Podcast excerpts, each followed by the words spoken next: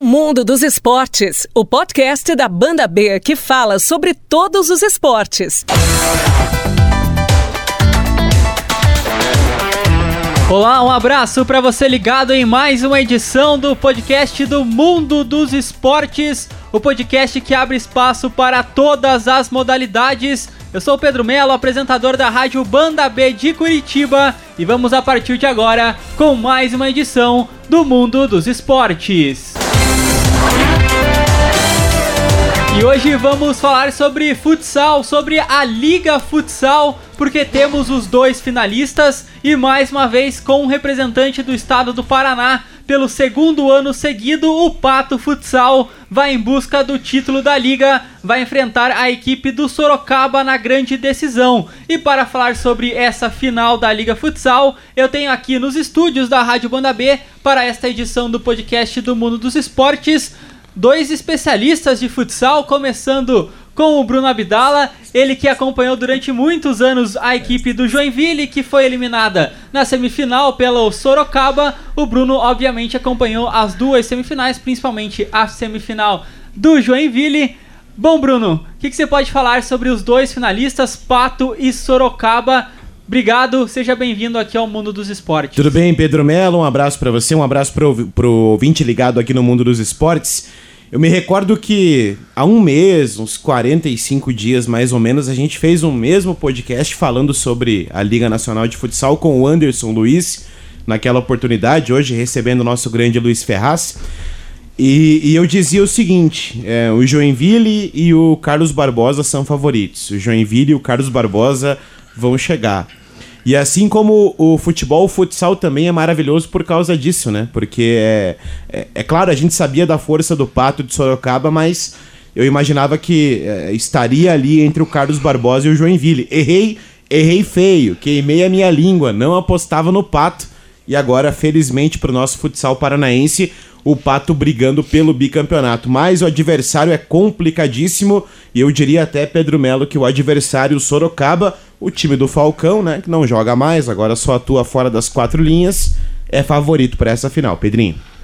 Tá certo, já já a gente fala mais sobre essa decisão de Pato e Sorocaba, mas antes quero pegar aqui o destaque do Luiz Ferraz. O Luiz já participou aqui do Mundo dos Esportes quando a gente falou sobre o futsal de São José dos Pinhais. Bom, Luiz, o que, que você espera dessa decisão? Finalistas em relação às semifinais, os dois finalistas foram justos os vencedores das duas semifinais? Tudo bem, Pedro?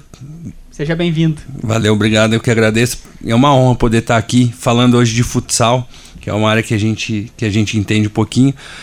Então, as semifinais, eu acho que os dois classificados é, estão na final, na verdade, de forma bastante justa. O Sorocaba até surpreendeu surpreendeu no primeiro jogo, naquele 7 a 0 em que pese o futsal não ter o saldo de gols, mas o 7 a 0 foi pesado e ali já provou que ia ficar difícil para o Joinville conseguir, uma, conseguir reverter a vantagem no jogo deste domingo lá em Sorocaba. E o outro, o, o Pato, que eu acompanhei mais de perto, eu nunca duvidei do Pato porque é um time é, cascudo, é um time que sempre incomoda os grandes, né? E esse ano, inclusive, o Pato já venceu o Sorocaba nos pênaltis na, na Copa do Brasil, nas quartas de final da Copa do Brasil.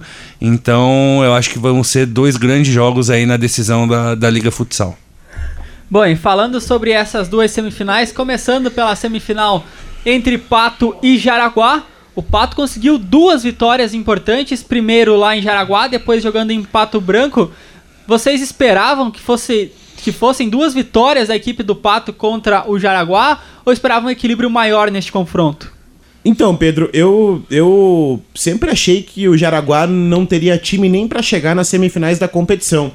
Me surpreendeu o bom trabalho feito pelo Jaraguá, claro, não é mais aquele mesmo Jaraguá, aquele Jaraguá lá de trás do Falcão. O investimento é muito menor e tem o 86, né, que é um jogador chato de você jogar contra ele ele é um bom jogador e, claro, tem toda aquela questão de, de arbitragem, de catimba. Jogar contra 8-6 é sempre muito complicado. Do, entre os confrontos, eu sempre achei que esse era o menos equilibrado, entre Pato e Jaraguá. E isso se confirmou dentro da quadra. Mas, Pedro Melo, isso não quer dizer que o, que, que o Pato chegue com menos força para a final, muito pelo contrário, até porque ganhou as duas partidas e demonstrou a sua força. Mas agora contra o Sorocaba a dificuldade é pelo menos um nível acima. E aí, Luiz, o que, que você achou dessas, dessas duas semifinais, desses dois jogos de semifinais entre Pato e Jaraguá? Não, o detalhe, né? O Jaraguá classificou para as oitavas de final somente na última rodada contra o próprio Pato Branco, vencendo o jogo, o jogo em Pato Branco na última rodada. Então, é, o Jaraguá foi, daí pegou o Cascavel numa, numa, na, nas oitavas de final, venceu o Cascavel, pegou o Tubarão, venceu o Tubarão. Então, Jaraguá foi para todos esses confrontos como franco atirador e acabou chegando até a semifinal. Mas agora enfrentou, acabou pegando o Pato Branco que está num bom momento e acabou, acabou sendo eliminado. E do outro lado, acho que o Joinville sentiu. Na, são dois times cascudos, né? Tanto o Joinville quanto o Sorocaba são dois times que têm jogadores experientes, mas eu acho que pesou um pouquinho mais a, a bagagem dos jogadores do Sorocaba. O Sorocaba dá para dizer que foi um pouquinho mais equilibrado nos dois jogos, principalmente no jogo em Joinville, eu até eu até tava lá, tava presente. Era um time que sofreu pouco, é um time que controlou o jogo inteiro, a, a, o Carl Hansen lotado, e o Sorocaba controlou o jogo, o Joinville ia, chutava duas, três bolas. Destacar também o goleiro Lucas do Sorocaba, que fez é dois grandes jogos. Ele que estava na BB de São Paulo, se eu não me engano, até o ano passado, foi uma aposta do Sorocaba. Sorocaba que sempre vem de grandes goleiros. Então foi uma aposta do Sorocaba, uma boa aposta, e ele fez grandes defesas lá e o Sorocaba ia para pro ataque. Gol. Joinville ia, errava. Sorocaba respondia, gol. gol. Então chegou um momento ali que o Joinville não tinha mais o que fazer, tentou goleiro linha, a bola simplesmente não entrou. No jogo, no jogo agora de, da, da volta foi um pouquinho mais equilibrado mas também não, não, não teve muito escapatório para o Joinville, que precisava de duas vitórias, né? Precisava vencer no tempo normal e também na prorrogação. Você falou sobre, sobre grandes goleiros. O William talvez seja um dos melhores goleiros do Brasil hoje, né? A gente viu que contra o Sorocaba, no momento decisivo, o William acabou falhando. E, e, ainda sobre esse jogo, eu pude acompanhar a partida, claro, gostaria de, de estar lá no, no Carl Hansen, mas não foi possível, acompanhei pela televisão a gente via assim que, o, o, principalmente o Leandro Lino, que vai para o Barcelona, que, é, que é, um, é, um, é, um, jogador acima da média, o Danilo Baron e o Charuto, o que tá jogando. Gente, o Charuto, o Charuto era do Joaçaba, né? O Sorocaba foi buscar esse jogador lá no Joaçaba. Revelado no Joinville. Revelado no Joinville, depois ele acabou rodando. Corinthians, Corinthians, Joaçaba. E, e o Sorocaba buscou esse jogador no Joaçaba para ser hoje um dos grandes destaques da Liga Nacional de Futsal, né? Então, é, é, é, bem isso que você falou, Luiz. Dois grandes goleiros, mas uh, a tarde do goleiro do Sorocaba foi uma coisa absurda mesmo. É, e o que o William jogou contra o Corinthians nas quartas de final Também. não tá escrito, né? Também. Nos dois jogos. Ele pegou muita bola. E principalmente no jogo, no principalmente no 7 a 0 o William não teve uma boa atuação, assim como todo o time do, do Joinville. O Joinville não fez uma boa partida no jogo de ida e o William também acabou falhando em pelo menos ali três gols. E psicologicamente na volta também pesou 7 a 0 Não, ah, não tenha com... dúvida disso. Sim, até o Joinville no meio de semana, entre os dois jogos, ele acabou jogando uma semifinal do Catarinense contra o Tubarão, que é outro time de Liga Nacional, e conseguiu uma boa vitória. Ali, conversando com o pessoal do Joinville, que a gente tem contato, eles falaram: opa, eu acho que dá. Eles conseguiram, em três dias, eles conseguiram virar a chave, ter uma grande atuação contra o Tubarão, que é um adversário cascudo também, e foram bem motivados. Até conseguiram jogar melhor, até no jogo, no jogo da volta, antes do gol do Éder Lima no começo do jogo, o Joinville estava melhor no jogo e estava criando as melhores chances. Talvez se conseguisse fazer o primeiro gol antes, poderia ter mudado a história do jogo. Queria que vocês falassem sobre essa questão das chances perdidas, porque no futsal também tem isso. Você tem uma chance e perde, o rival vai lá numa jogada rápida e já faz o gol e muda completamente o jogo. Vocês falaram dos dois jogos que o Joinville teve a chance de sair na frente, de se recuperar na partida e não conseguiu. E voltando para outra semifinal também, o Pato de Araguá, principalmente no jogo da volta, ainda quando o jogo estava 0 a 0 quando o jogo estava 1 a 0 pro Pato, o Jaraguá teve diversas chances de marcar o gol e o Pato numa jogada rápida ali, contra-ataque, pegou a defesa não tão bem posicionada e foi lá e marcar o gol. Queria que vocês falassem como que no futsal isso também influencia essa questão ali de perde uma chance e o rival ele tem segundos que ele consegue ali uma jogada rápida e muda completamente o panorama do jogo. É um detalhe, né? No jogo de ida, de que foi na Arena Jaraguá, o jogo foi decidido no, nos minutos finais. O Pato conseguiu o gol da vitória num tiro livre E logo em seguida teve um tiro livre pro, pro Jaraguá, que se pelo menos empata, o jogo desse sábado no, no Dolivar Larvado teria sido totalmente diferente. Então, porque o Jaraguá entrou em quadra já pressionado para tentar. para ter que vencer duas vezes. E vencer duas vezes lá no Patão é complicado, né? E com, que, com, com relação ao que o Pedro falou sobre perder gols, o futsal é muito dinâmico. Às vezes, no mesmo lance que você perde um gol no contra-ataque. E aí, se eu não me engano, teve um lance assim no, no, no, jogo, no jogo de ida entre Sorocaba e Joinville. O Joinville perdeu um gol no contra-ataque, o Sorocaba foi lá e marcou o gol. Se não me engano, foi o Samurai, né? O Jackson, que bateu uma bola, o goleiro do, do, do, do Sorocaba pegou. E, no, e, logo na sequência, assim, acho que foi o isso, quarto ou quinto gol. Isso, né? aí acho que saiu 3 contra 1, um, aí não tem jeito. A qualidade, ainda mais, né, é, sobre isso, ainda mais com jogadores da qualidade que tem Joinville, Sorocaba, Jaraguá. Cara, você errar gols contra esses times é, é pedir para morrer. E acho que e, e, os dois times que estão na, na final foram os times mais eficientes dessa semifinal. A gente pode até pegar esse exemplo que o, e que o Luiz citou para exemplificar isso. E, e, eu acho que, que, como todo esporte de, de alto rendimento, a questão psicológica é muito importante, né? Então, se você dá uma chegada, o goleiro pega, na volta você toma o gol. Na segunda, você dá uma chegada, a bola vai para fora, bate na trave, não entra, na volta você toma o gol. Psicologicamente, é, e dentro do jogo, a confiança é tudo. Você tem que estar 100% ligado durante os 20 minutos que a bola estiver rolando. Então, assim, é, é, é, bem isso que, que o Luiz falou. É, é, eu acho que a questão psicológica ela, ela, ela pesa muito nesse momento. E, e esse exemplo que ele citou do jogo do Joinville e do Sorocaba exemplifica muito isso. Quando o Joinville tomou o terceiro gol, ele já estava morto em quadra. Ele já estava morto em quadra e ele não tinha mais forças para buscar. Quando ele conseguia recuperar um pouquinho e conseguia tocar um pouquinho melhor a bola, o goleiro pegava e no rebote tomava o gol. Então isso acaba com qualquer é, estrutura tática para você buscar o ataque. E ainda sobre essa questão psicológica, ele, estando lá no Carl Hansen, a gente viu um primeiro gol a 40 segundos e o segundo gol a 1 minuto e 40, com o ginásio lotado. A gente vê na cara dos jogadores do Joinville que eles estavam assim. Eles foram pegos de surpresa tanto quanto quem estava lá assistindo, porque acho que ninguém esperava. Porque, na minha opinião, o Joinville entrou como favorito para essa semifinal. Na minha também. Uhum. Como por elenco, por tudo. Por elenco, por experiência do comando técnico. Né? O Ricardinho, eu acho que é um bom treinador, vai ser um grande treinador pela experiência que ele tem, mas não dá para se comparar com o Vander, né? Então a gente vendo lá os jogadores, dois gols em menos de dois minutos, eles foram pro buraco. Como você falou, e logo em seguida saiu o terceiro gol. Uhum. Aí não tinha como. Não teve goleiro linha, teve tudo que, que, que podia o Vander, o Vander usou. Mas na hora do, do vamos ver, prevaleceu a catimba, a experiência do Sorocaba. O Vander entrou com um quarteto, Aí depois ele tentou mudar os quartetos, colocou Gabriel Penésio, ele colocou o Kairis. Ele muito colocou... bem o segundo quarteto, equilibrou o jogo, o né? O Kairis é muito bom jogador, quando ele tá ligado, né? É. Quando ele se liga, assim, ele é muito bom jogador. Colocou o próprio Bruno Iacovino, que tem uma perna esquerda, que é uma coisa acima da média. O Samurai foi para goleiro Linho, o Jackson, que na Liga de 2017 foi o grande destaque da conquista do Joinville, mas mesmo assim não teve jeito.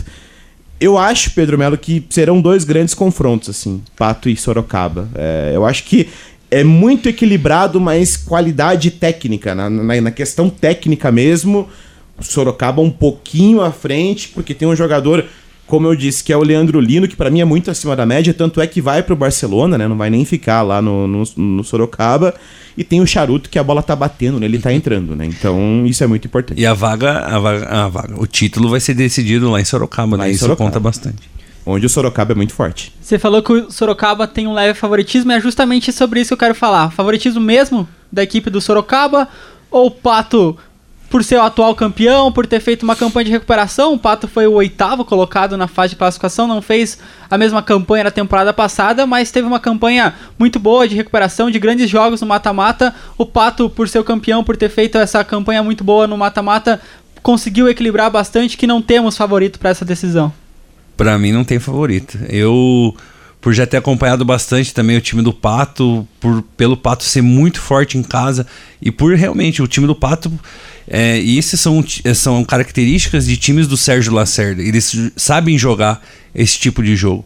Igual o, o, o Pedro falou. ali na fase de classificação, deveria, de, deveria levar com bastante importância, porque hoje o Pato vai decidir o título fora de casa porque terminou em oitavo. Mas na, na, na hora, na, no mata-mata, o Pato parece que ele se transforma. Né? Então, você vê o título que o Pato conquistou da Taça Brasil em Erechim. Então, são jogos que você pensa, ah, o Pato não vai chegar. O Pato vai e chega. Então, principalmente a questão do, desse primeiro jogo, se o Pato conseguir uma vitória, vai ficar ruim pro Sorocaba lá. E aí, Bruno, o que, que dá pra gente esperar desses dois jogos das finais? Eu concordo que o Pato cresce muito né, nessas decisões. Isso já vem desde o time do ano passado. Tem um jogador que, que tá fazendo a diferença, que é o Di Maria, que já fez a diferença contra o Jaraguá e tem feito a diferença pro Pato é, também nos playoffs.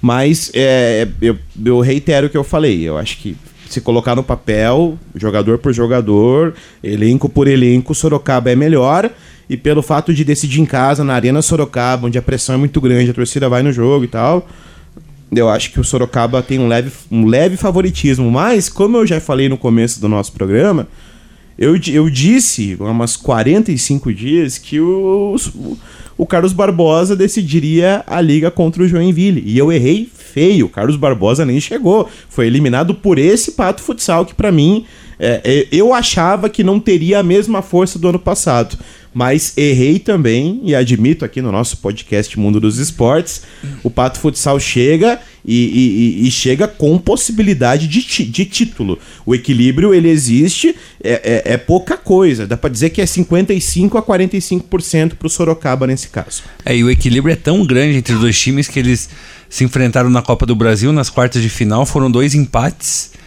Empate na prorrogação e o Pato levou a melhor nos pênaltis. Então, é né? Eu acho que vai ser vão ser jogos bastante equilibrados aí nessa final da liga. Daí pode vir aquela questão que você falou da melhor campanha. Que como tem um equilíbrio tão grande. O regulamento é diferente da é, Copa o, do Brasil da Liga. Isso, na prorrogação, pra quem não sabe, se tiver prorrogação no segundo jogo, o Sorocaba tem a vantagem por ter tido a melhor campanha na fase de classificação. E não tem pênalti. E não tem pênalti. Por isso, um equilíbrio tão grande, como você citou nesse confronto da Taça Brasil, pode decidir uma liga com o Sorocaba tendo essa vantagem do empate no tempo extra. É, exatamente. Então, é, já tem a pressão de você estar tá jogando na Arena Sorocaba, que com certeza vai estar tá lotada. É, segundo, você. Eu, por isso que eu acho que o primeiro jogo vai ser decisivo para o Pato. Se o Pato conseguir uma vitória, você pode ter certeza que ele vai impor muita dificuldade para o Sorocaba lá. E indo para uma prorrogação, vai ter que ganhar na prorrogação de qualquer forma por ter feito a pior campanha.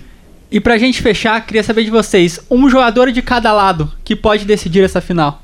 Charuto e Di Maria. Oh, para mim, do lado do Sorocaba, o Rodrigo, pela experiência que ele tem, ele é o, se eu não me engano, é o artilheiro da liga.